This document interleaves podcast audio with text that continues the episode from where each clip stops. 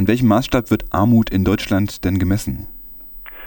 Armut oder offiziell genannt wird das Armutsgefährdung, wird gemessen an einem mittleren Einkommen, dem sogenannten Medianeinkommen. Und es gilt, dass äh, wer weniger als 60 Prozent dieses mittleren Einkommens zur Verfügung hat, der gilt als armutsgefährdet oder in Kurzform arm. Und ist das in anderen Ländern anders? Gibt es da noch andere Maßstäbe, an denen man das messen kann? Das ist der, das ist der übliche Maßstab. Es gibt, es gibt noch andere Maßstäbe. Die Weltbank äh, legt zum Beispiel Maßstäbe an, ob jemand ein äh, festes Dach über dem Kopf hat, ob jemand genug zu essen hat und so weiter. Also es gibt die absolute ökonomische Deprivation, wie das heißt, also Leute, die absolut arm sind. Aber das Gängige, wenn in den, zumindest in den Industrieländern über Armut geredet wird, dann geht es um dieses relative Maß, sprich wer weniger als 60 Prozent des mittleren Einkommens hat der gilt als arm. Das ist eben bei Eurostat, dem Europäischen Statistikamt, so. Statistisches Bundesamt in Deutschland macht das so. Die Amerikaner, die USA machen das so. Das ist in den Industrieländern üblich. Mhm. Und wo würde das jetzt in Deutschland sein? Also wo würde jetzt der Punkt sein, wo man sagen würde, ab da gilt jemand als arm? Ähm, in Deutschland ist es, glaube ich, im Moment so, zumindest laut Eurostat, dem Euro, der Europäischen Statistikbehörde, gilt jemand als arm, der im Jahr, glaube ich, 12.400 Euro, so ungefähr, 12.400 Euro und weniger. Darunter gilt man als armutsgefährdet oder arm. Ich habe beim, beim Lesen der Broschüre den Eindruck gewonnen, dass man bei so Studien und Statistiken, die sich mit Armut oder Ungleichheit beschäftigen, mal ein bisschen darauf achten sollte, ob diese dann zwischen Vermögen und Einkommen unterscheiden. Warum ist denn das so wichtig? Es gibt zwei verschiedene Formen von Armut. Die eine ist eben die Einkommensarmut. Äh, da misst man, also Einkommen ist das, was man im Monat halt an Zahlungsflüssen hat, was man quasi verdient oder was man an staatlichen Transferleistungen bekommt, das ist das Einkommen. Und dann gibt es das Vermögen, sprich das, was man auf der hohen Kante hat. In, also Menschen, die die Armut in Deutschland immer eher klein rechnen wollen, die lassen die Vermögensverteilung gänzlich außen vor, weil die Vermögen in Deutschland sind krass ungleich verteilt. Die unteren 40 Prozent der Bevölkerung haben gar kein Vermögen oder Schulden. Und die Vermögen konzentrieren sich sehr stark äh, an der Spitze der Hierarchie. Die Einkommen dagegen sind gleicher verteilt. Und insofern Menschen, die sagen wollen, die die Botschaft haben, Deutschland ist doch eigentlich ein ziemlich gleiches Land, die kümmern sich gar nicht um die Vermögen, sondern die sprechen eigentlich nur um über die Einkommen.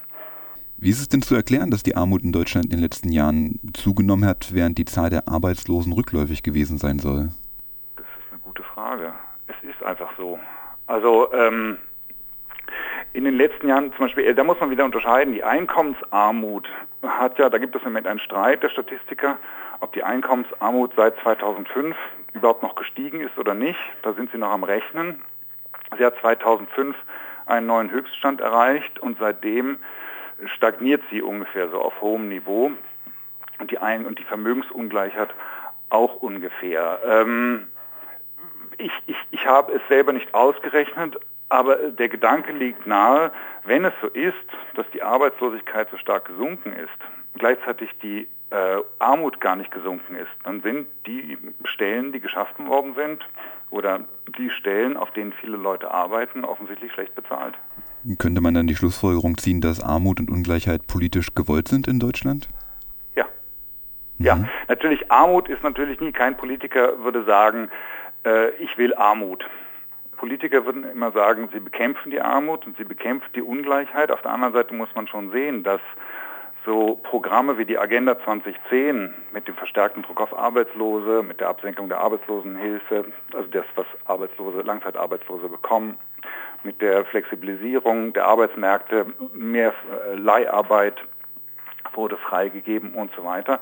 Es war damals schon das erklärte Ziel der Regierung, äh, einen Niedriglohnsektor zu schaffen. Also wenn Sie dann heute sagen, oh, äh, äh, wir haben so viele Leute, die wenig verdienen, oh, wir haben so viele Leute, die können von ihrem äh, Lohn nicht mehr leben, wir brauchen einen Mindestlohn, oder wenn Sie sagen, oh, wir haben so viele Leute, denen droht Altersarmut, weil die nicht genug verdienen, dann ist das ein bisschen verlogen, weil das war doch das erklärte Ziel, die, äh, die Lohnkosten in Deutschland zu senken um die Arbeitslosigkeit zu drücken.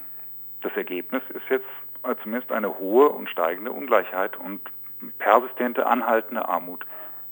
Hm, aber ist das nur eine Ursache oder gibt es noch mehrere? Also sind wir in Deutschland auch Spielball globaler Veränderungen oder sind die Probleme eher selbst gemacht? Nun muss man immer sagen, dass wenn es um Armut geht und Ungleichheit und bei der Uhr, ähm, wenn danach nach den Ursachen geforscht wird dafür, dann kommt immer sehr stark und sehr schnell der Staat äh, äh, ins Visier, weil gesagt wird, der Staat hat in den letzten Jahren und Jahrzehnten von unten nach oben umverteilt äh, durch die Senkung des Spitzensteuersatzes, durch, äh, dass es keine Vermögenssteuer gibt, durch die Kapitaltragsteuer und so weiter und so fort wurden die Vermögenden und die Wohlhabenden tendenziell eher gefördert äh, und die unten eher belastet. Ähm, das ist auf der einen Seite richtig, man darf aber nicht übersehen, dass der Staat ja nur das Marktergebnis umverteilt. Das Marktergebnis selber führt zu verstärkter Ungleichheit. Hm. Gründe, die dafür gehandelt werden, sind so etwas wie zum Beispiel die Globalisierung. Globalisierung im Sinne von, dass äh, Tätigkeiten, einfache Tätigkeiten in Billiglohnländern ausgelagert worden sind was zu Jobverlusten hierzulande geführt hat, beziehungsweise dazu geführt hat, dass die Menschen hier im Lohnniveau mit Billiglohnländern konkurrieren müssen. Eine andere, eine andere Erklärung, die immer wieder genannt wird, ist die Technologie, wie es immer heißt, sprich die Tatsache, dass einfache Jobs schlicht automatisiert und wegrationalisiert worden sind. So, auch das sind Sachen, die, äh, die führen zu einer Polarisierung der Einkommen und zu verstärkter Ungleichheit und Armut. Wenn ich mir die Argumente so durchlese, die Sie und Frau Roth in der Broschüre anführen und dann einfach mal davon ausgehe, dass Sie da recht haben und die vielen von Ihnen zitierten Leute eher, ich sag mal, Quatsch erzählen, dann ist das Spektrum der Quatsch erzählenden Leute doch ganz schön breit. Es fängt natürlich bei Politikerinnen an, geht dann aber auch über Journalistinnen, Ökonominnen und so weiter. Mhm. Und an dieser Stelle würde ich Ihnen jetzt gerne mal Raum für Ihre ganz persönliche Verschwörungstheorie geben. Wer führt denn hier eigentlich wen an der Nase herum und zu welchem Zweck? Das ist schwierig zu sagen, weil das müssten Sie die Menschen selber fragen, die das alles, äh, äh, die das alles erzählen. Ähm, es, es gibt eine gewisse Tendenz, es scheint mir eine gewisse Tendenz zu geben, insbesondere vom konservativen Lager her. Die Tendenz oder der, der Grund dieser Tendenz ist ungefähr so. Die Ungleichheit in Deutschland wird ja nicht gelogen. Die steht ja im Armuts- und Reichtumsbericht, die steht in den einschlägigen Statistiken und so weiter und so fort. Also die Ungleichheit besteht. Äh, jetzt geht es aber darum, dieser Ungleichheit den Stachel zu nehmen, nämlich dass sie etwas Schlechtes ist, sprich, dass sie auch ungerecht ist. So, und da gibt es jetzt verschiedene Argumentationsweisen, äh, die das belegen sollen, wie zum Beispiel, dass die Armen in Deutschland ja gar nicht arm sind, wenn man sie zum Beispiel mit einem Bettler in Kalkutta vergleicht, äh, dass die Armut äh, oder dass die Ungleichheit lediglich eine Folge unterschiedlicher Produktivität ist, unterschiedlicher Leistungsstärke der Individuen und so weiter und so fort. Ähm, all dies sind Arten und Weisen, der Ungleichheit den Stachel zu nehmen, indem man sagt, sie ist zwar da, aber sie geht eigentlich schon in Ordnung. So, wa warum Leute das machen? Äh, äh, bei einzelnen Medien oder Politikern sehe ich das ein gerade bei Politikern, die eine Unzufriedenheit im Volk vielleicht äh, dämpfen möchten, weil die Ungleichheit, es ist ja immer noch so, dass die Leute in Deutschland Ungleichheit äh, ein, als einen Wert empfinden. Und äh, auf Basis der Ungleichheit entsteht eine große Unzufriedenheit und das muss man irgendwie befrieden. Insofern verstehe ich Politiker, die insbesondere man muss ja so sehen, dass, dass wenn, wenn es Ungleichheit gibt und die Leute regen sich darüber auf, dann muss man ja irgendwas machen. Sprich, da muss man umverteilen. Wenn man das nicht will, dann muss man sagen, die Ungleichheit, wie sie ist, geht eigentlich schwer in Ordnung. So, insofern verstehe ich Politiker, die, die diese Agenda haben. Äh, warum Journalisten oder andere Menschen das machen, das äh, weiß ich auch nicht. Das müssen Sie die fragen. Okay, dann rufe ich demnächst mal bei denen an. Ähm, eine recht einfache und naheliegende Idee scheint ja zu sein, dass die Ungleichheit dadurch behoben werden könnte, dass man reiche Menschen stärker besteuert und arme Menschen dagegen entlastet. Das klingt jetzt total simpel in der Theorie, scheint aber in der Praxis ein bisschen komplizierter zu sein. Warum eigentlich? Muss man erstens sehen, dass die Leute mit höheren Einkommen, ich mache jetzt mal Einkommen, bei Vermögen, bei Vermögen ist etwas anderes. In Deutschland gibt es keine Vermögensteuer, die, die äh, Steuer auf Kapitalerträge und überhaupt alle, alle äh, Steuern auf Kapitaleinkommen sind außergewöhnlich gering. Ähm, da ließe sich einiges machen und auch eher tendenziell neoliberale oder konservative Institutionen wie die OECD oder der Internationale Währungsfonds sagen auch immer wieder, Deutschland müsste da etwas tun. Bei den Einkommen muss man ja sehen, dass die höheren Einkommen ja tatsächlich schon höher besteuert werden als die niedrigen. Ne? Ist, äh, weil da werden höhere Steuersätze fällig. Jetzt könnte man die Spitzensteuersätze weiter raufsetzen. Äh, das ist politisch nicht gewollt. Das ist politisch schlicht nicht gewollt. Könnte man machen. Lobby wird sicherlich ein, ein, eine Rolle spielen. Ich meine, Politiker haben ja ohnehin wahrscheinlich mehr mit den Menschen in höheren Einkommensklassen zu tun, als mit denen in geringeren Einkommensklassen. Insofern ist es klar, dass die in den höheren Einkommensklassen natürlich dafür kämpfen, dass die Steuersätze nicht steigen. Auf der anderen Seite wird immer wieder das Argument, das ökonomische Argument ins Feld geführt, dass man die Leute nicht weiter besteuern kann, weil das schadet der Leistungsfähigkeit. Wenn alles weggesteuert wird, dann äh, gibt es nicht mehr für die oberen Einkommensklassen nicht mehr die Motivation, sich richtig anzustrengen, viel zu verdienen. Äh, äh, sozusagen höhere Steuern sind leistungsfeindlich. Das ist das klassische Argument gegen höhere Steuern. Äh, ob, ob das stimmt oder nicht, äh, lasse ich an der Stelle mal aus. Ähm, aber das ist das Argument. Mhm weiterer Lösungsansatz, der immer wieder ins Spiel gebracht wird, sind höhere Investitionen in Bildung. Unterschreiben Sie dann aber, dass das allein nicht reichen wird. Warum nicht? Was fehlt da? Was muss da noch dazu? Ausgangspunkt für diese, für diese, äh, für diesen Befund, dass wir mehr Bildung brauchen, ist ja so, ein, so eine schlichte, so eine schlichte, äh, schlichte Kenntnis, dass die Menschen, die tendenziell weniger gebildet sind, die schlechteren Jobs haben und weniger verdienen und da, wo mehr verdient wird, da wird äh, da sind die Leute auch besser gebildet. Also Schluss daraus, müssen wir die Leute besser bilden, weil dann verdienen sie auch mehr.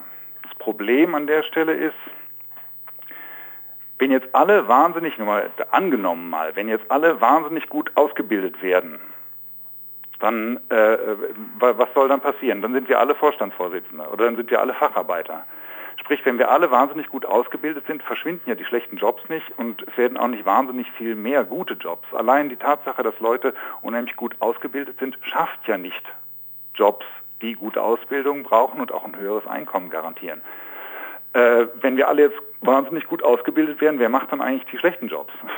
So, es ist äh, oben werden es nicht mehr gute Jobs und unten werden es nicht weniger schlechte.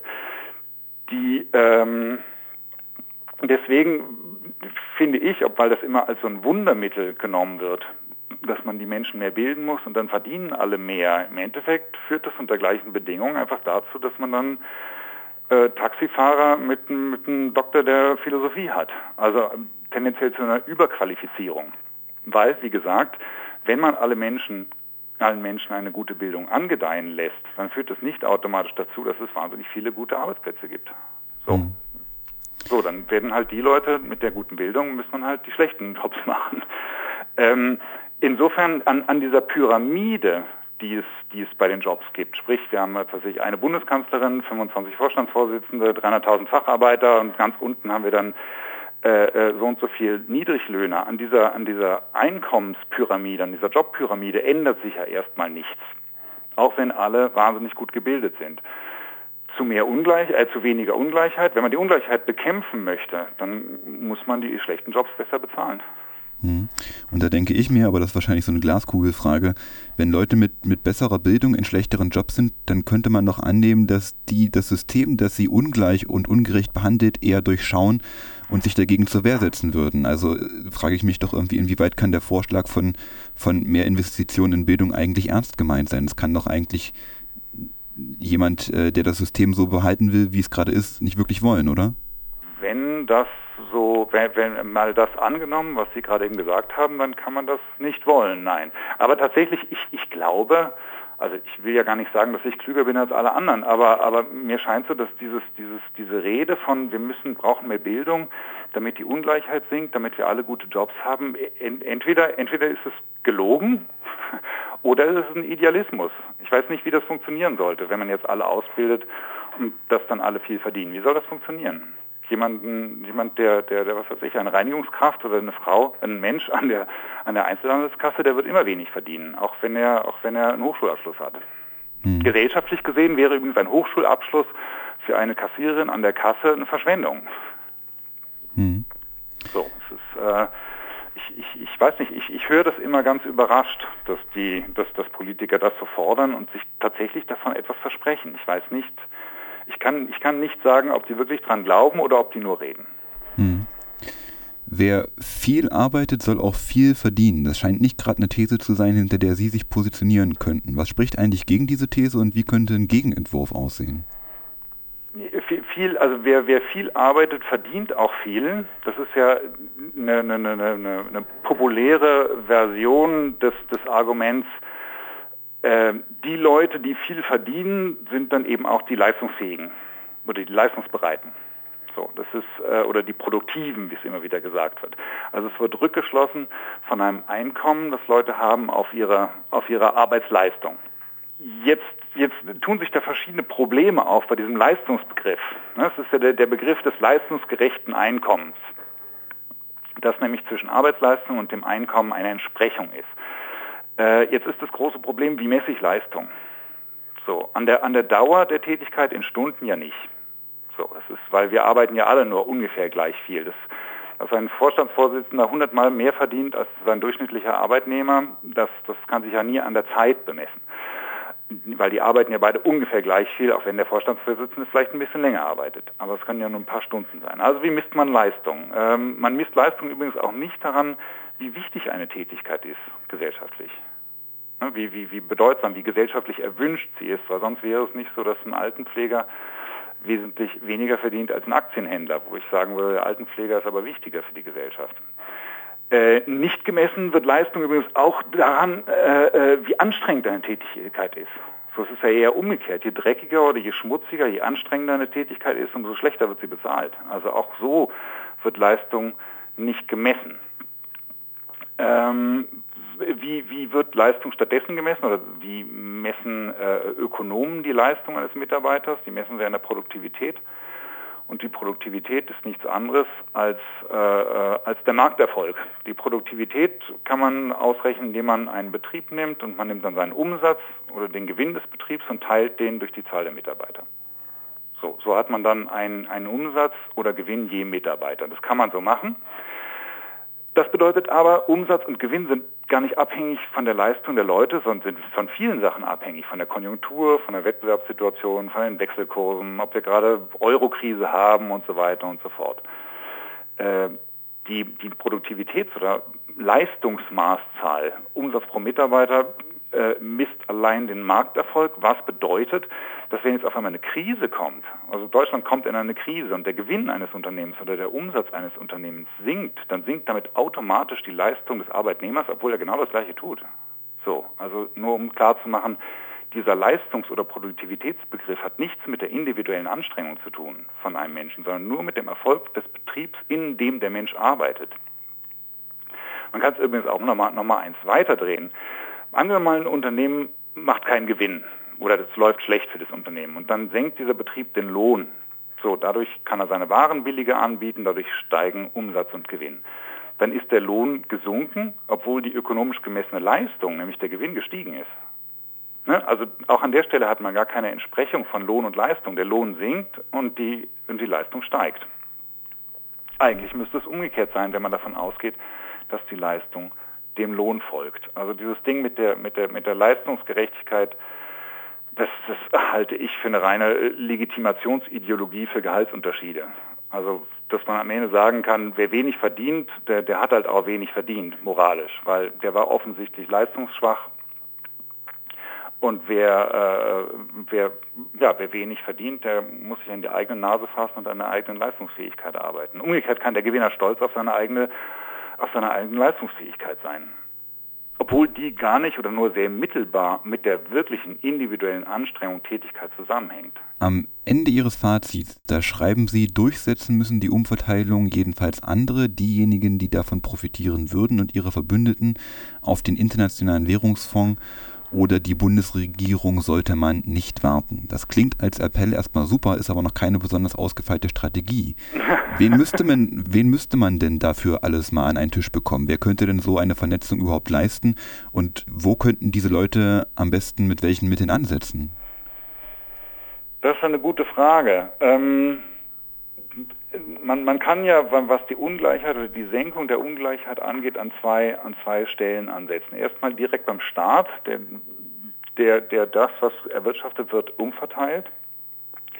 Oder man kann was beim Marktergebnis ansetzen, also bei, bei, beim Lohn zum Beispiel. Äh, da sieht man gleich, wer welche Ansprechpartner wäre. Das wären zum Beispiel die Gewerkschaften, ähm, die Druck machen müssten. Das sehe ich eigentlich als hauptsächlich, ich sehe eigentlich die Gewerkschaften, stimmt, ich sehe da die Gewerkschaften eigentlich als, als, als, als, als wichtigsten Hebel, um eine äh, geringere Armut oder um eine größere Gleichheit herzustellen, weil nur die haben tatsächlich auch eine, eine materielle, einen materiellen Hebel, den sie ansetzen können. Äh, alles Weitere bleibt bei Appellen an den Staat, an dem man appellieren kann, beziehungsweise man kann wählen, man kann dann sich, wenn man sich was davon verspricht, kann man die, SPD wählen oder die Grüne oder Linkspartei oder so, halt Politiker, von denen man sich verspricht, dass die dann das durchsetzen, was man sich wünscht. Ob sie das tun, ist dann immer noch eine offene Frage. Aber äh, mehr, mehr Hebel sehe ich im Moment nicht für diejenigen, die davon von einer stärkeren Gleichheit profitieren würden. Okay, das heißt, es bleibt im, im Prinzip bei, man müsste mal, aber wenn die es nicht machen, dann passiert es halt nicht. Ja, ja, so ist es ja. Mhm, okay. Das ist traurig, aber mehr, mehr Hebel sehe ich nicht. Okay. Was glauben Sie denn, wie lange wird denn Ihre Broschüre noch aktuell sein können und wann müsste man sie eventuell nochmal überarbeiten oder vielleicht sogar eine ganz neue verfassen? Diese Broschüre wird wahrscheinlich noch ewig äh, aktuell sein. Der, der hintere statistische Teil ist zum Teil schon gar nicht mehr so aktuell. Da gibt es schon wieder neue Zahlen, aber das ist nicht so wichtig, weil sich da immer nur die Tendenz ändert. Was die Broschüre ja sich vornimmt, sind bestimmte äh, Argumentationsmuster, die äh, die Ungleichheit zum Thema machen und sie legitimieren möchten, also sagen möchten, dass die eigentlich ganz in Ordnung geht. Von diesen Argumentationsmustern gibt es meiner Ansicht nach nur die, die wir aufgeführt haben und es sind auch immer die gleichen. Es waren auch immer schon die gleichen. Die ändern sich ein bisschen in, äh, in, mit welcher Vehemenz die Argumente vorgetragen werden. In letzter Zeit ist ja das Thema, wie Sie sagten, Bildung sehr stark und auch das Thema Chancengleichheit ist sehr stark. Äh, aber im Prinzip sind das immer die gleichen Argumente, die vorgebracht werden, um zu sagen, dass die Verteilung eigentlich so wie, ist, so wie sie ist, eigentlich in Ordnung geht. Äh, und dagegen argumentieren wir an und ich glaube, dass das, äh, ich kann mir, ich weiß kein Argument, was da noch dazukommen könnte, vielleicht kommt noch mal eins, aber die, die da sind, das sind schon die Klassiker und die muss man sich genau angucken. Und von daher würde ich sagen, dass, die, dass diese Broschüre noch eine Weile hält. Hm. Wie war eigentlich die Entlohnung für die Arbeit an der Broschüre? Angemessen. ich fand sie, ich fand sie, ich fand sie übertrieben, aber äh, äh, dagegen muss ich mich mehr nicht wehren. Okay. Man könnte es ja auch umverteilen, wenn Sie es übertrieben finden. Ja, ja, ja. Das, das findet ja über verschiedenste Wege statt. Mhm. Ähm, übrigens umverteilen, ja, ich könnte, falls Sie das jetzt meinen, ich könnte Geld spenden oder, oder, oder äh, armen Menschen helfen und so. Ich finde das, ich, ich tue das, ich finde es auch eine gute Sache, aber ich finde ein bisschen, dass die, die Instanz, die Gerechtigkeit herstellen soll, ist schon der Staat, beziehungsweise der, der Markt vermittelt über den Lohn private Mildtätigkeit ist, ist eine tolle Sache und ich finde das, find das super, wenn Leute das machen. Im Rahmen meiner Möglichkeiten, wahrscheinlich bleibe ich weit darunter, tue ich das auch. Aber ich finde, dass, dass die Armutsbekämpfung, da kann sich die Politik nicht von verabschieden und übrigens die Wirtschaft schon überhaupt nicht. So, das ist, sonst haben wir ein amerikanisches System, wo, wo die Bekämpfung der Ungleichheit mehr oder weniger äh, von, privaten, von privaten Spenden abhängt. Also das, das wäre nicht das System, das mir vorschweben würde.